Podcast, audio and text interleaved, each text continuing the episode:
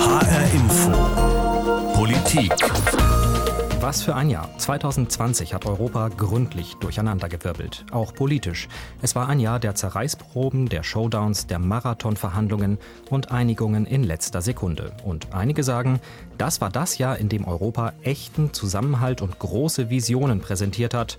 Andere sagen, so dicht vor dem Zusammenbruch waren wir selten. Von Intrigen über Skandale bis zu politischen Dolchstößen war alles dabei. Wir lassen das Jahr noch einmal Revue passieren, hier im ARD-Studio Brüssel. Mein Name ist Michael Schneider und bei mir im Studio ist mein Kollege Alexander Göbel. Hallo. Hallo. Ja, fangen wir doch am Anfang an. Im Januar dieses Jahres, da war die EU kaum aus dem Winterschlaf um den Jahreswechsel erwacht und da wurde es schon ernst. Richtig ernst.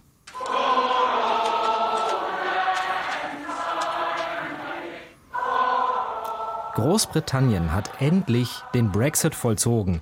Hier in Brüssel wurden Fahnen eingerollt, das Europaparlament hat zum Abschied gesungen und es rollten auch ein paar Tränen nach 47 Jahren und einem Monat EU-Mitgliedschaft. Ja, dieses Kapitel europäischer Geschichte war zu Ende und das hat hier auch keinen kalt gelassen damals, oder? Nee, nicht wirklich. Also das war wirklich eine ganz traurige Geschichte. Äh, wir haben jetzt gerade hier auch Old Lang Syne gehört im Europaparlament. Da haben wirklich alle mitgesungen, also bis auf die Brexiteers, äh, Nigel Farage und Co. waren natürlich auch noch hier, die haben ihre äh, Fahnen geschwenkt und ähm, dann hat ja irgendwann, glaube ich, auch, es war Mary McGuinness damals, die Vizepräsidentin des Europaparlaments, gesagt, ja, nehmen Sie Ihre Fahnen mit und verschwinden Sie einfach. Und äh, ähm, aber alle anderen waren wirklich extrem traurig. Ich war da sogar an den Stufen auch des Europaparlaments an dem Abend noch und es gab da so eine richtige Nachtwache mhm. mit einem äh, ähm, Dudelsackspieler auch äh, im Schottenrock und da sind natürlich auch bei den schottischen äh, Abgeordneten äh, von, den, von den Lib Dems äh, auch wirklich Tränen geflossen. Obwohl man auch sagen muss, so wirklich vorbei war es ja eigentlich noch gar nicht, denn im Jahr 2020 galt ja noch ein Übergangsabkommen zwischen der EU und Großbritannien. Eigentlich sollten also in dieser Zeit die künftigen Beziehungen verhandelt werden. Doch ja, mein Eindruck war, elf Monate lang ist da sehr, sehr wenig passiert. Hat man sich da irgendwie verkalkuliert? War die Zeit zu kurz? Die Zeit war äh, so kurz wie dieses Bäumchen an der Place Lux, ähm, was da gepflanzt worden ist für die Briten in der Erinnerung, glaube ich, äh, immer noch Zeit braucht, um anzuwachsen.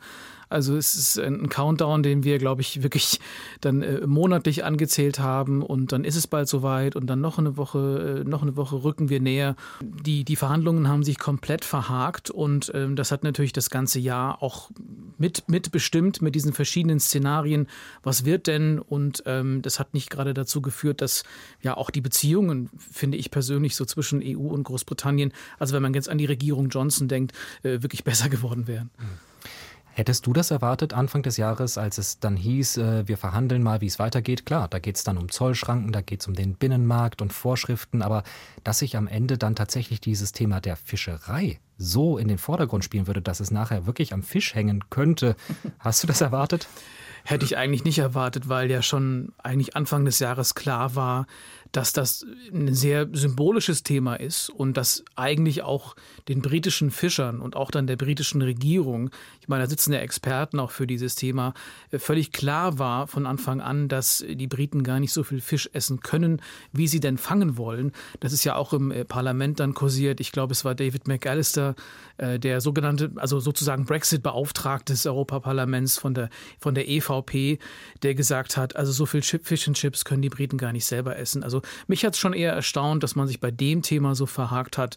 Äh, da hätte ich wirklich gedacht, dass es andere sind, die sich da eher in den Vordergrund spielen und dass dann man bei dem Thema Fischerei, Fangquoten da doch auch ein, ja, eine gemeinsame Linie irgendwie findet. Mhm.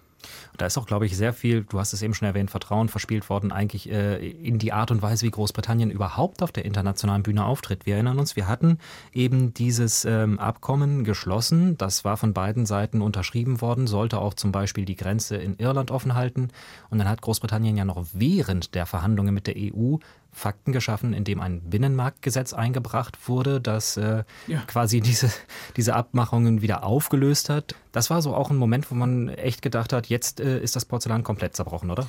Ja, habe ich auch gedacht. Äh, zumal ja auch die, die britische Regierung selbst gesagt hat, ja, wenn wir jetzt dieses Binnenmarktgesetz hier durchziehen, dann äh, bricht das auf jeden Fall die Verträge, die wir mit der Europäischen Union äh, haben. Und ich habe zu der Zeit auch gedacht, so, jetzt ist eben der, der, der No-Deal oder die, die, die Zeit des No-Deals gekommen und ähm, Fisch hin oder her, aber ich habe auch gedacht, das war es jetzt eigentlich. Also man hat ja auch bei Ursula von der Leyen in dem O-Ton gerade gehört, ähm, sie war wirklich not amused. Mhm. Und trotzdem wurde bis ganz zum Schluss weiter verhandelt. Das hat sehr viel Zeit und sehr viele Kräfte gebunden. Übrigens auch bei uns, wie dieser gesamte Brexit. Gehen wir mal weiter im Jahr. Ähm, Februar und März, da kannte Europa erstmal nur ein Thema und das hieß äh, Asyl und Migration.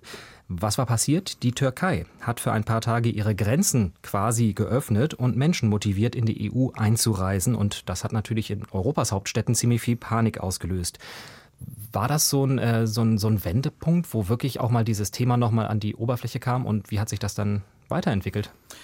Ja, das war ein, ein Thema, das genau in die Zeit ähm, geplatzt ist, in der die Europäische Kommission sowieso ihren Pakt für Migration und Asyl ähm, ähm, geschrieben hat äh, und diesen Vorschlag dann später ja auch äh, vorgestellt hat mit einiger Zeitverzögerung, aber das war so genau die Zeit dieses Making-of, würde ich sagen, und äh, zu einem sehr, sehr schwierigen Zeitpunkt dann auch, weil die Türkei sozusagen ähm, ja, mit dem Feuer gespielt hat und hat einseitig den Türkei-Deal, dieses Abkommen mit der Europäischen Union aufgekündigt. Also Erdogan hat da mal so ein bisschen auch die Muskeln spielen lassen, hat Leute ja an die Grenze gekarrt, äh, an die Landes Landesgrenze zu Griechenland. Er hat aber eben auch dann zugelassen, dass sich mehr Menschen in dieser Phase mit Booten in Richtung äh, Ägäische Inseln äh, aufgemacht haben. Und ähm, das hat, ja, ich fand zu einer sehr erstaunlichen, äh, harten Reaktion auch der Europäischen Union geführt. Also Ursula von der Leyen ist auch äh, dann ähm, an die Grenze geflogen mit dem griechischen Präsidenten, äh, mit, mit, dem, mit dem griechischen Ministerpräsidenten, mit dem äh, EU-Ratspräsidenten Charles Michel. Sie hat Griechenland auch dafür gedankt, dass es diese Grenze so scharf bewacht. Da sind ja wirklich dann schlimme Szenen. Wir erinnern uns da auch noch, dass da eigentlich auch beide Seiten äh, aufeinander äh, mit, äh, mit, mit Tränengas, Kartuschen geschossen haben. Es sind Steine geflogen. Das war so eine richtige unangenehme Auseinandersetzung dort an dieser Grenze. Und äh, Ursula von der Leyen hat Griechenland damals als äh, Aspida bezeichnet, als unseren Schild. Äh, Griechenland hat in der Zeit ja auch das Asylrecht ausgesetzt für einen Monat. Mhm. Und es sind ja auch in, den, in der Ägäis dann zwischen der Türkei und den griechischen Inseln auch schlimme Szenen passiert. Also eben auch, äh, ja, es wurde auf gezielt vor die Boote von Menschen auch geschossen durch die griechische Küstenwache. Äh, es gab äh, Pushbacks in dieser Zeit und ähm, das war also auch auf den Inseln dann letzten Endes eine sehr unangenehme Atmosphäre. Ich war in der Zeit dann auch äh, auf Lesbos selber. Ähm, und äh, es gab eine Menge Rechtsradikale von anderen Inseln, von, vom griechischen Festland, aber eben auch deutsche Rechtsradikale, Identitäre sogar, die gedacht haben, wir müssen jetzt hier das europäische christliche Abendland verteidigen. Also das war eine ganz, ganz unangenehme Phase und äh, die so gar nichts oder die so gar nichts mit diesem Bürokratischen hier in Brüssel mehr zu tun hatte. Da hat man dann gemerkt, wie, wie heiß und wie umstritten und wie giftig dieses ganze Thema eigentlich noch werden würde über das Jahr. Hm.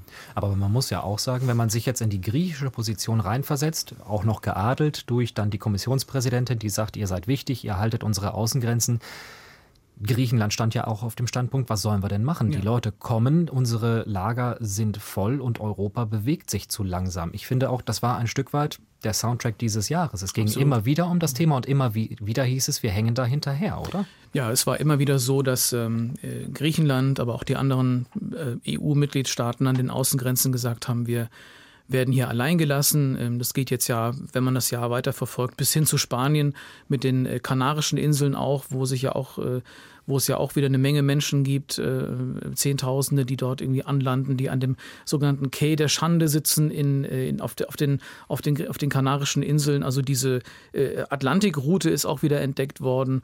Ähm, über das ganze Jahr ist ja dieser Konflikt eigentlich immer weiter, immer, immer klarer geworden, immer deutlicher geworden zwischen den Ländern, ähm, ja, die Binnengrenzen haben in der Europäischen Union und denen, die Außengrenzen haben, die sich nach wie vor mit diesem Problem äh, nicht vernünftig mitgenommen gefühlt haben vom Rest der Europäischen Union. Und wir erinnern uns auch an einen Punkt, der dann wirklich viel Aufmerksamkeit äh, ausgelöst hat in Europa, das war im Sommer, als dann plötzlich das völlig überfüllte Lager Moria brannte auf Lesbos, also komplett niedergebrannt ist. Die Menschen hatten dann kein Dach mehr über dem Kopf dort. Das hat schon wirklich auch Reaktionen hier hervorgerufen, auch in Brüssel und auch die EU-Migrationskommissarin Ilva Johansson, die hat sich dann ins Europaparlament äh, gestellt und wie ich finde, eine ziemlich deutliche, ein ziemlich deutliches Versprechen abgegeben. There could be no more Morias. So kurz und knapp, es wird keine weiteren Morias geben. Alex, du hast es schon erwähnt, du warst danach dann auch mal wieder auf Lesbos. Ähm, Gibt es da keine Morias mehr? Also es gibt ja auf Lesbos jetzt ein neues Lager, das heißt Karatepe, also nicht zu verwechseln mit dem alten Lager Karatepe, was durchaus ähm, ein sehr menschliches Antlitz hatte. Aber äh, es heißt eben jetzt so, es ist, äh, liegt direkt am Wasser auf einem ehemaligen Truppenübungsplatz der griechischen Armee.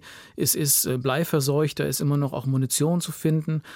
Diese Zelte, das sind ja Zelte für sieben bis acht Personen vom, von den Vereinten Nationen, so weiße Zelte mit, also aus, aus Plastik, Kunststoff, die meistens, die meisten haben immer noch keinen Boden. Also wir sind jetzt ja auch deutlich drei Monate über diesem, diesem, diesem Termin, als Moria abgebrannt ist. Und äh, diese Zelte sind immer noch nicht winterfest. Da leben immer noch siebeneinhalbtausend Menschen. Einige von den Menschen, die damals äh, in dem alten Lager noch gelebt, äh, vegetiert, hätte ich beinahe gesagt, äh, äh, gelebt haben, die sind aufs Festland gebracht worden, natürlich mit einem vernünftigen, also nachdem ihr Asylverfahren dann auch positiv beschieden worden ist, aber der Rest haust immer noch auf, in, auf Lesbos muss ich dort äh, durchschlagen äh, mit den wirklich unmenschlichsten Bedingungen. Also viele Menschen haben seitdem nicht mehr warm duschen können. Also das muss man sich auch vorstellen. Es hat einfach nicht geklappt, da äh, eine vernünftige Versorgung hinzukriegen. Und der Verdacht drängt sich wie bei Moria 1, äh, sag ich mal, auf, dass es da auch um eine gehörige äh, Strategie von von Abschreckung auch geht. Denn ähm, wir haben auch äh, vor Ort, habe ich auch mit äh, Leuten von Ärzte ohne Grenzen zum Beispiel gesprochen, die gesagt haben, solche Lager siehst du vielleicht mal im Sudan irgendwie oder in einem Bürgerkrieg in Liberia oder so früher. Äh, da hat man es aber auch geschafft, nach ein paar Wochen fließendes und auch vor allem warmes Wasser auch hinzubekommen. Hm. Und währenddessen hören wir, dass in den Zeltlagern auf den griechischen Inseln die Kinder nachts von Ratten angefressen ja. werden. Man muss ehrlich sagen, das ist ein Thema, da hat Europa dieses Jahr versagt. Aber das Thema des Jahres war natürlich ein anderes, wie überall in Europa. Das muss man sagen, das hat spielte, eigentlich ja. alles überlagert. Spielte in dem Lager, spielte in dem Lager auch eine Rolle. Ne? Das, das Thema heißt natürlich Corona, das ab Mitte März den gesamten Kontinent ziemlich lahmgelegt hat. Und auch da stand die EU-Kommission in Brüssel erstmal gar nicht so gut da. Sie hat sich äh, einigermaßen blamiert, kann man sagen. In der Anfangsphase dieser Pandemie hat sie es eben nicht geschafft, eine einheitliche Strategie aufzustellen und umzusetzen. Die Grenzen im Schengen-Raum, die waren zwischenzeitlich komplett geschlossen und äh, es wurde nicht mal dafür gesorgt, dass Schutzmaterial von einem Staat in den anderen kommt. Wie sehr haben diese Tage am Anfang der Pandemie dem Ansehen Brüssels geschadet? Was würdest du sagen? Puh.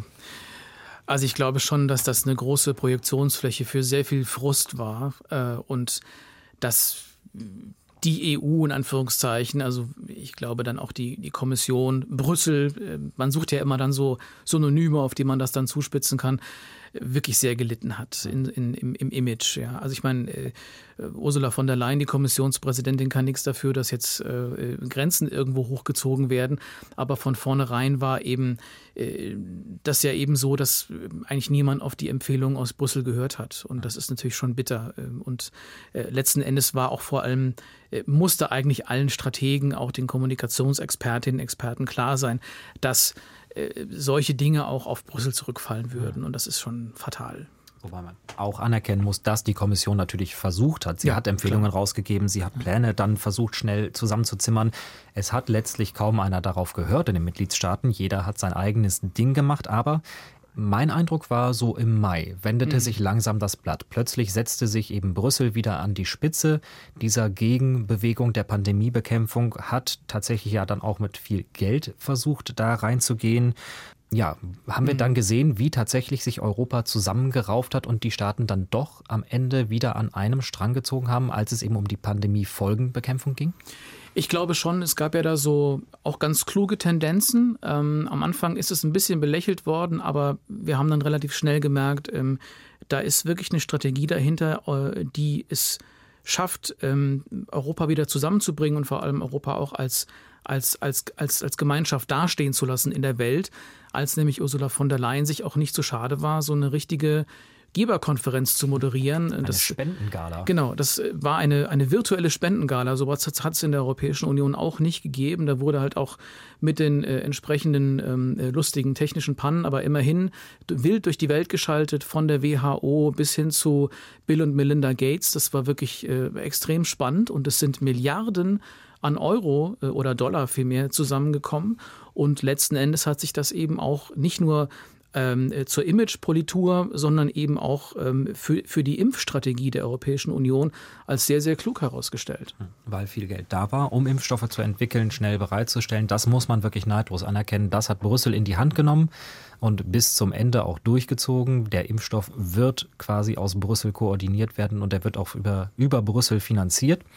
Das also vielleicht ein Punkt, wo man sagen kann, da hat Europa in der Krise tatsächlich mal gezeigt, was diese Einheit kann.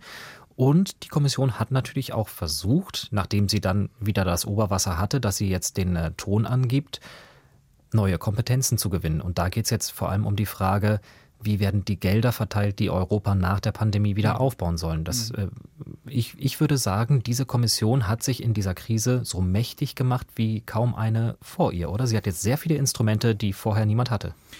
Ja, das finde ich auch. Und diese Krise hat wahrscheinlich auch dann ähm, äh, Ursula von der Leyen auch bei ihrer Strategie geholfen, da so, eine, so einen gewissen, in, in, in einem gewissen Maße diesen geopolitischen Anspruch auch zu erreichen. In vielen anderen nicht, darüber können wir noch sprechen. Aber was das Thema Krisenbewältigung angeht, Impfstrategie, finde ich, ist das schon äh, gelungen, äh, eben auch was das Thema wirtschaftliche äh, Hilfen angeht, also Haushalt plus eben auch dieser Corona-Rettungsfonds, dass jetzt zum ersten Mal auch die Europäische Union Schulden aufnehmen kann. Undenkbar vorher. Es hat es noch nie gegeben. Also ich erinnere mich auch in der ersten Jahreshälfte, was haben wir hier über Corona-Bonds gestritten und über die verschiedenen Modelle und dass man eben den ESM, den Stabilitätsmechanismus nicht bemühen will, dass die Staaten, äh, gerade Italien, Spanien, Angst haben vor, vor, äh, vor, vor einer neuen äh, Kontrolle, so wie Griechenland damals mit der, mit der Troika.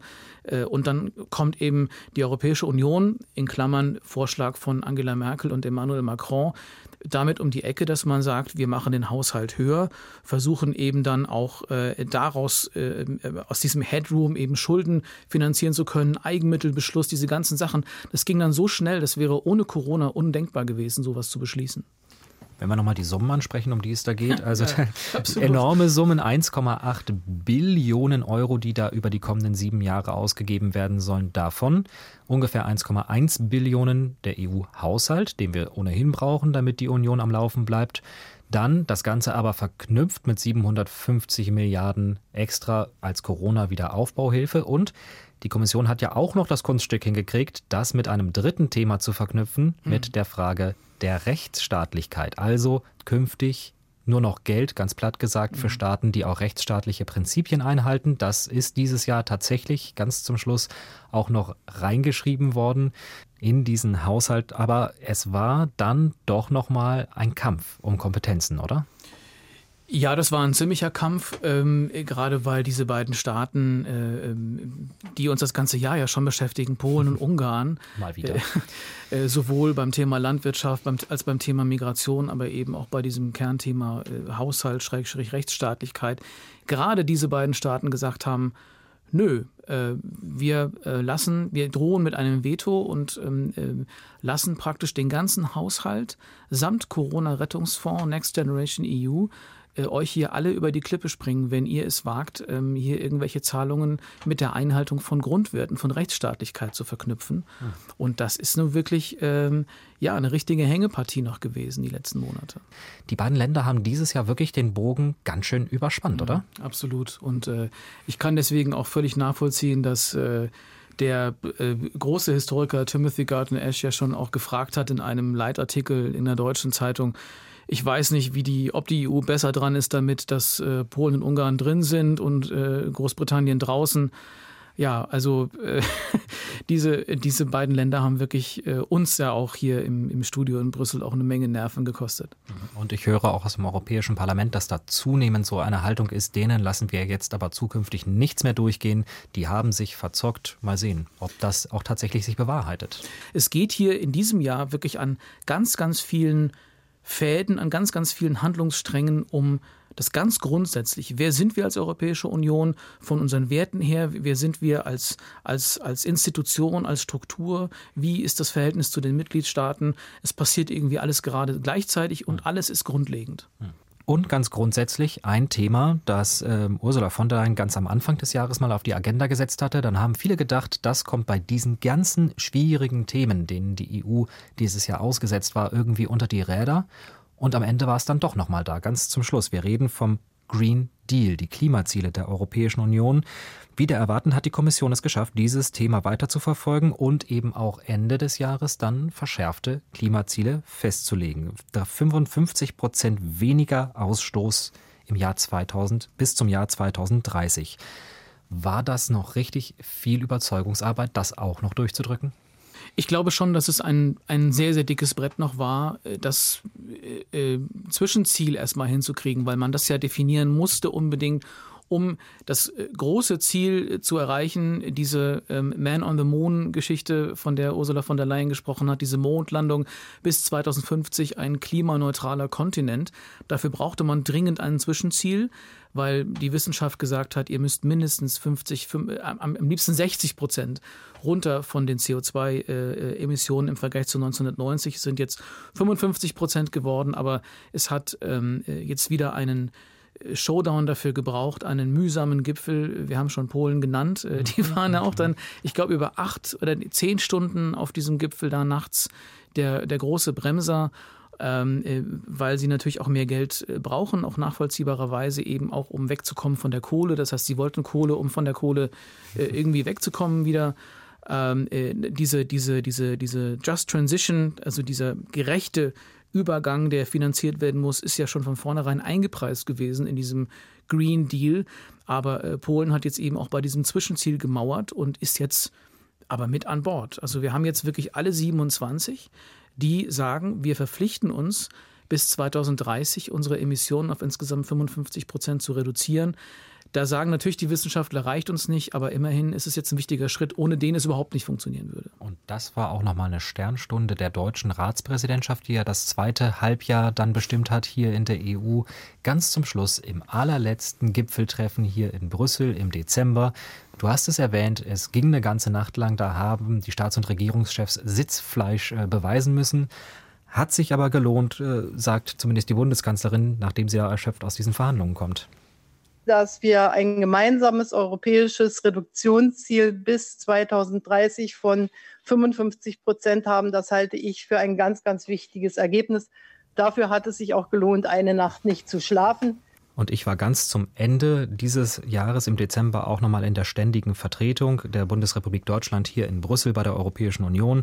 Und dort war schon sehr viel Erleichterung zu spüren, dass man dieses Jahr dann doch irgendwie erfolgreich zu Ende gebracht und überstanden hat. Ich glaube, wir haben dieses Jahr alle überstanden. Es war ein sehr bewegtes Jahr für die Europäische Union. Vielen Dank nochmal für die Zusammenfassung im Schnelldurchlauf, Alexander. Sehr gerne. Alles Gute und komm gut ins neue Jahr. Ja, wünsche ich dir auch. Alles Gute. Tschüss. Tschüss. Ja, das war HR Info Politik aus dem ARD Studio in Brüssel. Sie finden diese Sendung auch als Podcast auf hrinforadio.de.